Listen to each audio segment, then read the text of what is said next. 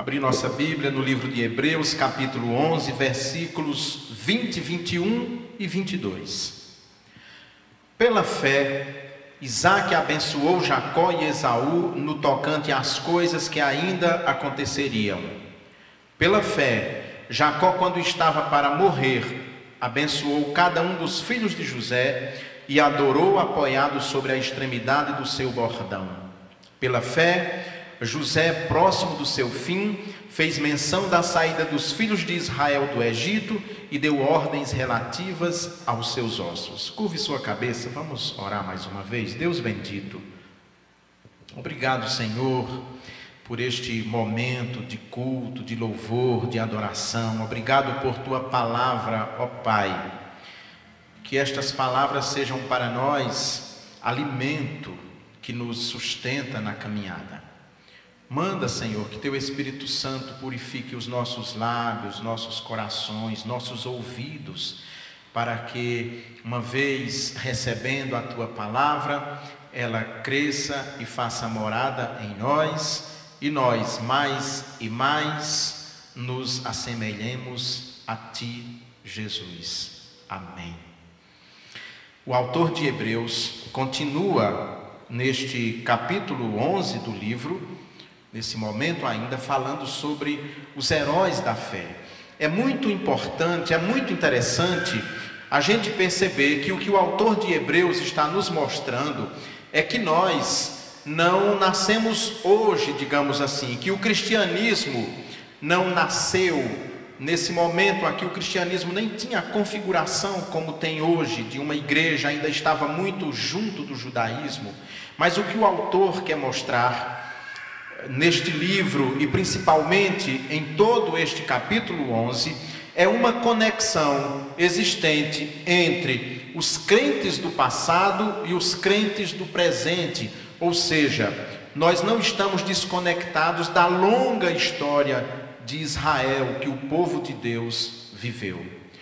Apenas para nos lembrar, nós já falamos sobre isso aqui, Deus, o nosso Deus é um Deus de pactos. Ele fez um pacto com Abraão. Deus chamou Abraão e fez um pacto. Abraão, vem cá. Eu sou o teu Deus, sai da tua terra, eu vou te dar uma terra, vou te dar um lugar. Mais do que isso, você será para mim um povo. E eu sou para vocês o seu Deus. Eu vou fazer de você uma nação enorme. Olha as estrelas do céu, olha as areias. Olha as areias aqui. Você consegue contar? Não, não consegue. Pois então, essa será a sua descendência, tão numerosa quanto as estrelas do céu ou as areias dos oceanos. Será impossível contar. Esse foi o pacto que Deus fez com Abraão há muito tempo atrás. E Deus então vem mantendo esse pacto. Nós vemos muitas vezes nos carros aí circulando na cidade uma frase curta com três palavras Deus é fiel, mas nem sempre nós pensamos na profundidade dessa frase, nem sabemos se quem a coloca no carro sabe exatamente a que se refere essa frase, mas eu garanto para vocês que essa frase se refere à fidelidade de Deus, à promessa que ele fez a Abraão. Ele fez uma promessa, e Deus não é como nós, que fazemos promessa e não cumprimos. Nós sabemos que não vamos cumprir e fazemos promessa. Deus não é assim. Deus cumpre. Então ele se lembra da promessa que ele fez a Abraão e vai renovando essa promessa ano a ano, tempo a tempo, geração após geração, porque ele deu a palavra e Deus não volta atrás em sua palavra. Deus falou, água parou.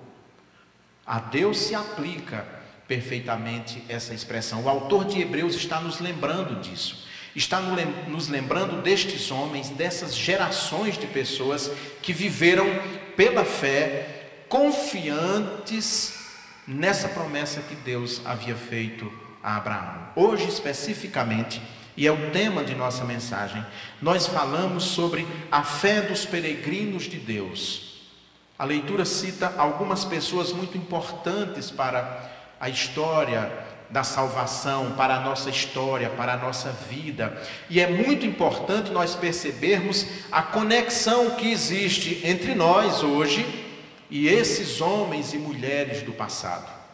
É importante nós percebermos que nós olhamos para trás e os vemos distantes, longe, muitos e muitos anos, centenas de anos distantes de nós, mas nós estamos conectados a esses homens e mulheres pela fé, pela promessa que Deus fez. Esses homens foram peregrinos, como somos nós também peregrinos aqui na terra. Nós peregrinamos, nós andamos, nós não temos uma pátria. A nossa pátria definitiva só será realmente instaurada quando o Senhor Jesus voltar, que restaurar a terra, aí sim será a nossa pátria definitiva.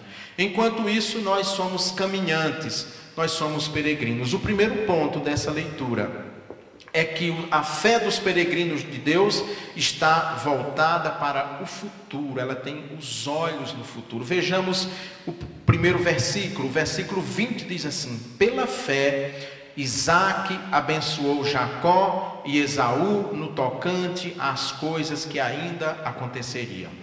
Isaac era o filho de Abraão, o filho da promessa. Isaac teve dois filhos, essa leitura nós fizemos parcialmente aqui durante o nosso culto. Ele teve dois filhos e teria que passar aquela bênção de Abraão para o seu filho. O costume nas sociedades antigas, na Bíblia nós vemos isso, inclusive, é que aquela bênção devia ser passada para o filho primogênito, ou seja, o primeiro filho homem de um casal. O primeiro filho homem de um casal gozava de muitos privilégios dentro da família, dentro de casa, no tocante à herança. Ele tinha a maior parte da herança. A ele cabia a bênção principal. Tudo isso era para o filho primogênito. Isaac teve dois filhos, Esaú e Jacó. O primeiro filho a nascer foi Esaú. Seguindo essa tradição do Oriente Antigo. Então, o filho primogênito é Esaú e Jacó então estaria fora dessa bênção. Um belo dia, um belo dia, Esaú chega em casa com fome e Jacó estava preparando um guisado, uma comida muito gostosa, muito saborosa, com muito tempero. Ele ficou louco por aquela comida e pediu um prato de lentilhas. Me dá. Jacó disse: eu troco esse prato de comida pela sua primogenitura. Isaú era um homem imediatista. Esaú não tinha os olhos voltados para o futuro. Isaú não tinha os olhos voltados para o invisível. Ele era um homem do aqui e agora, imediatista, materialista. O que foi que ele pensou? Não sei quantos anos meu pai vai viver, não sei quantos anos eu vou viver, não sei como vai ser essa herança, eu vou. O que mais me apraz agora é um prato de comida. Eu vou trocar minha primogenitura por um prato de comida. E trocou.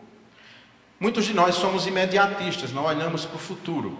Um belo dia, um belo dia, o seu pai lhe chama e diz: Meu filho, vai caçar prepara uma comida boa para mim, porque eu é, eu quero te abençoar.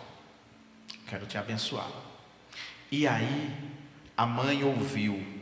E a mãe já sabia no fundo que o predileto de Deus, que o escolhido de Deus era Jacó. Que muito embora não fosse tão materialista quanto seu irmão Esaú, mas era um homem trapaceiro, errado, cheio de defeitos, por isso que seu nome Jacó quer dizer trapaceiro, aquele que enrola, que leva na conversa. Corre, vamos preparar uma comida rapidamente aqui para o seu pai, porque ele mandou seu irmão ir caçar e vai fazer uma comida e vai abençoar seu irmão. E essa é a bênção, e você que tem que receber essa bênção. Mas minha mãe, meu pai vai desconfiar, porque eu sou muito diferente do meu irmão. Meu irmão é peludo, tem o corpo peludo, tem o cheiro dele, o cheiro peculiar dele. A mãe disse: Deixa comigo, deixa comigo. Preparou a comida, pegou pele vestiu o braço de Jacó com pele para ficar bem peludo, pegou uma roupa de Esaú, veste a roupa do seu filho. Vocês já perceberam que cada um de nós tem um cheiro próprio, particular? Tem. Lá na minha casa, quando os meus filhos moravam comigo, eu era capaz de conhecer o quarto de Sandine e o quarto de Jó, com a luz apagada, com os olhos fechados, apenas pelo cheiro. Quarto de Jó, a roupa de Jó tem o cheiro de Jó. A roupa de Sandino, o quarto de Sandino tem o cheiro de Sandino. A mãe disse: Eu vou enganar seu pai. Veste então a roupa, ele vai para receber a bênção. O pai pergunta quem é: Sou seu filho. Sou Jacó. Sou Esaú, desculpa. E ele diz: Bom, a voz é de Jacó. Chegue para perto. Não, mas as mãos, o corpo é, é de Esaú. O cheiro da roupa é de Esaú. E abençoou. Abençoou, deu a grande bênção, aquela bênção de Abraão neste seu filho. E aí, quando Esaú chega com o guisado que vai, que prepara, que vai levar para o pai, o pai diz: Eu já dei a bênção, fui enganado. Eu fui enganado. E aí criou-se um grande problema, uma grande rivalidade entre esses dois irmãos que vai perdurar por anos e anos e anos e anos, nunca se reconciliam verdadeiramente verdadeiramente. Eles terão um encontro 20 anos depois, mas os descendentes continuarão brigados. Jacó então é abençoado naquele dia. Quando o seu pai Isaac o abençoa, ele está olhando para o futuro, para essas promessas no futuro. Havia sido prometido uma terra a Abraão, mas Isaac morava como peregrino como estrangeiro em Canaã, morava em tenda, que era o sinal que ele era um caminhante, um andante. Mas ele abençoou o seu filho, que depois o livro de Hebreus vai nos dizer que Deus, ainda no ventre materno, ele se aborreceu de Esaú. Deus não gostou. Por isso que a bênção então vai ser dada a Jacó, mas sempre uma bênção futura, uma bênção para o futuro, para um tempo que ele via apenas na esperança daqueles que acreditam.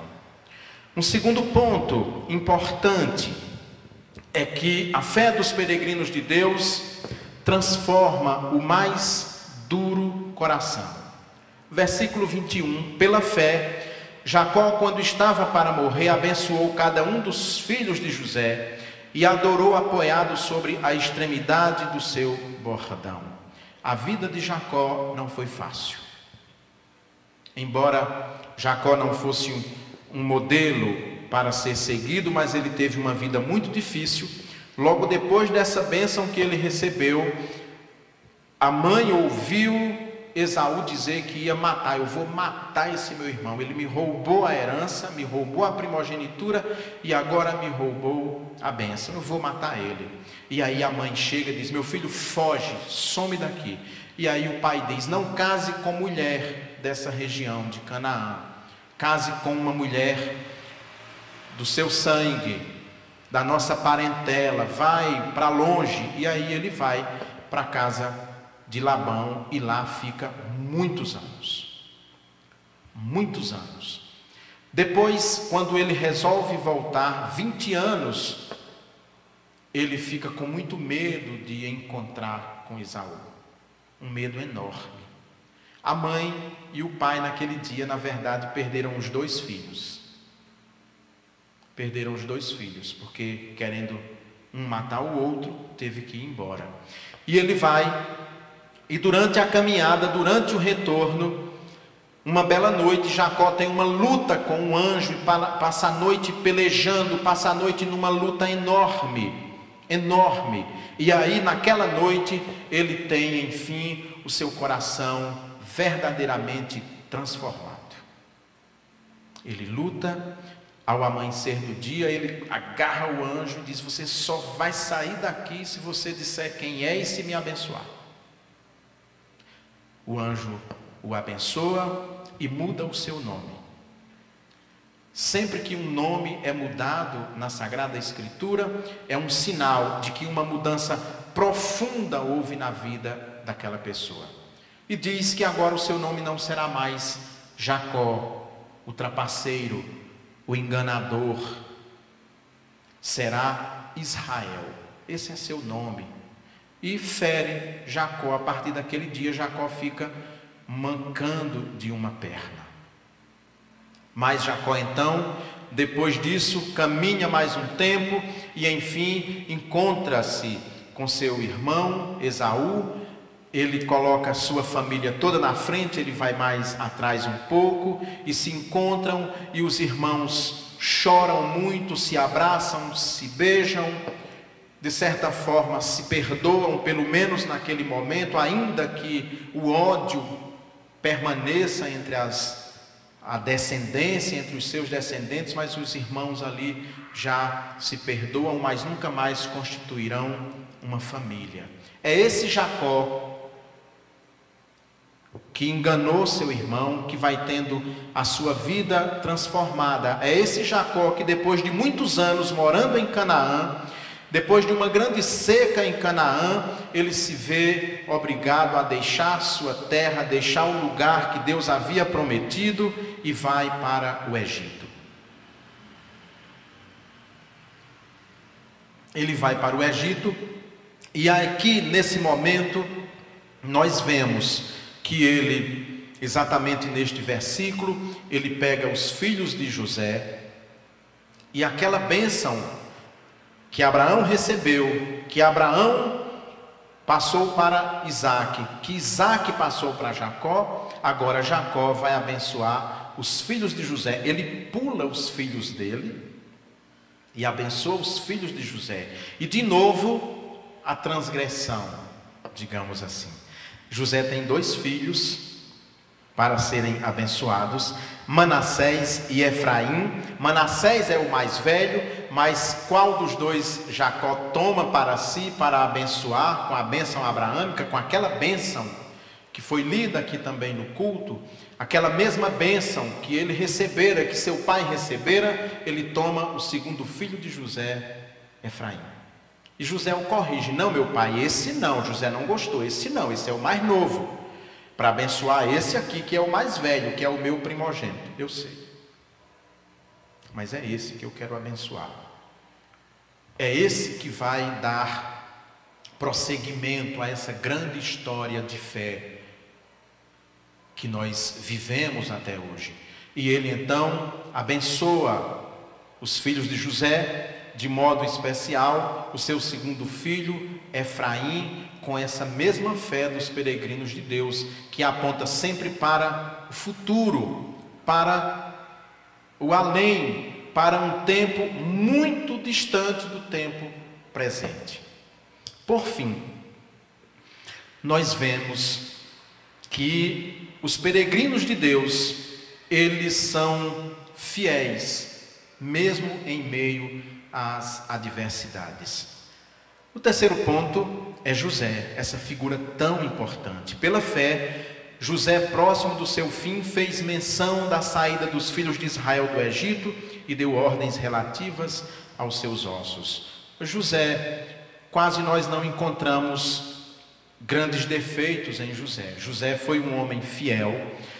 No momento de, difícil da vida dele, quando a mulher de Potifar tenta agarrá-lo, tenta se deitar com ele, levá-lo para a cama, José se mantém fiel a Deus e, e sai daquele ambiente. Mas mesmo assim, nós vemos que José passou por grandes transformações na sua vida.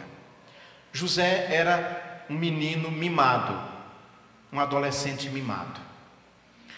Quando nós vamos ver esses homens, todos que nós lemos aqui, eles não são modelo para nós no quesito de educação dos filhos.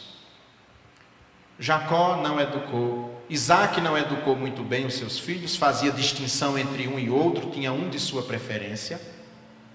Jacó fez a mesma coisa dos filhos dele, o décimo primeiro, José, era o seu xodó. Morria de amor por José. Tudo que ele tinha era para José. Comprou uma túnica bonita, toda colorida, uma peça caríssima, deu a José. E José, por causa desses mimos que o pai lhe fazia, tinha então, diante de seus irmãos, o ódio dos irmãos. Não só por isso, como nós sabemos, José era intérprete de sonhos. E José não se contentava com os seus sonhos, mas ele contava os seus sonhos para os seus irmãos. Como um dia ele disse que sonhara que tinha um feixe de lenha e ao redor daquele feixe de lenha, onze outros que se curvaram e adoraram de certa maneira aquele feixe de lenha. Os irmãos não gostaram nada disso. Resultado, nós conhecemos a história de José. Os seus irmãos iam matá-lo, mas depois resolveram não assassinar o irmão e venderam como escravo. Mas tudo isso fez com que o coração daquele menino mimado fosse transformado e se aproximasse mais e mais de Deus. E nas adversidades da vida, José viu a mão de Deus. Quando ele finalmente reencontra os seus irmãos, muitos anos depois, e se dá a conhecer a seus irmãos um momento de grande emoção dentro da Sagrada Escritura, quando ele se dá a conhecer e seus irmãos ficam com medo, seus irmãos estão com receio que José se vingue deles, porque seria algo até natural. José diz: fiquem calmos. Sabe toda aquela história que aconteceu? Eu fui vendido como escravo, eu vim para o Egito, eu fui preso, cumpri pena, uma prisão injusta. Fiquei anos na prisão. Hoje sou o governador do Egito, a maior autoridade. Depois de mim só tem o Faraó. Sabe que tudo aquilo aconteceu para que a gente vivesse esse dia e a casa de Israel fosse poupada, fosse salva. Eu não tenho por que ter rancor de vocês. Não tenho por que guardar ódio de vocês, porque esse foi o propósito de Deus para as nossas vidas. Para a minha vida, Ele me mandou à frente de vocês para preparar o caminho, para que nós pudéssemos viver esse momento. Estão tranquilos, perdoados. José entendeu como ninguém a soberania de Deus. Ele viu que tudo aquilo que Deus faz na nossa vida é para a sua glória, e tudo aquilo que Deus faz na nossa vida, por mais que nós não compreendamos, por mais que no momento que nós estamos vivendo por grandes adversidades, por mais que a gente sofra, por mais que a gente imagine que Deus não está conosco, Deus está conosco, e aquilo que Ele faz é para o nosso crescimento e para que nós fiquemos mais íntimos dele. José percebeu. José entendeu. Toda aquela vida difícil que ele passou, em vez de José ficar revoltado, aquele menino mimado, aquele adolescente cheio de si, em vez de se revoltar, ele mergulhou no grande mistério de Deus. Ele se aproximou mais e mais de Deus e compreendeu que tudo aquilo que ele havia vivido foi para a maior glória de Deus. Essa é a fé dos peregrinos de Deus. Quando nós temos a fé desses peregrinos, nós olhamos para o futuro, nós temos o nosso coração transformado e nós nos mantemos fiéis a Deus, mesmo diante das adversidades. Que na nossa vida, que nos momentos de dificuldade, nós não nos esqueçamos destes três patriarcas da nossa fé. Jacó, Isaac primeiro, Jacó e José, que mesmo diante de grandes dificuldades se mantiveram fiéis até o fim, sempre olhando para o futuro, para o futuro que nos espera quando enfim nós nos reunirmos aos santos. Amém.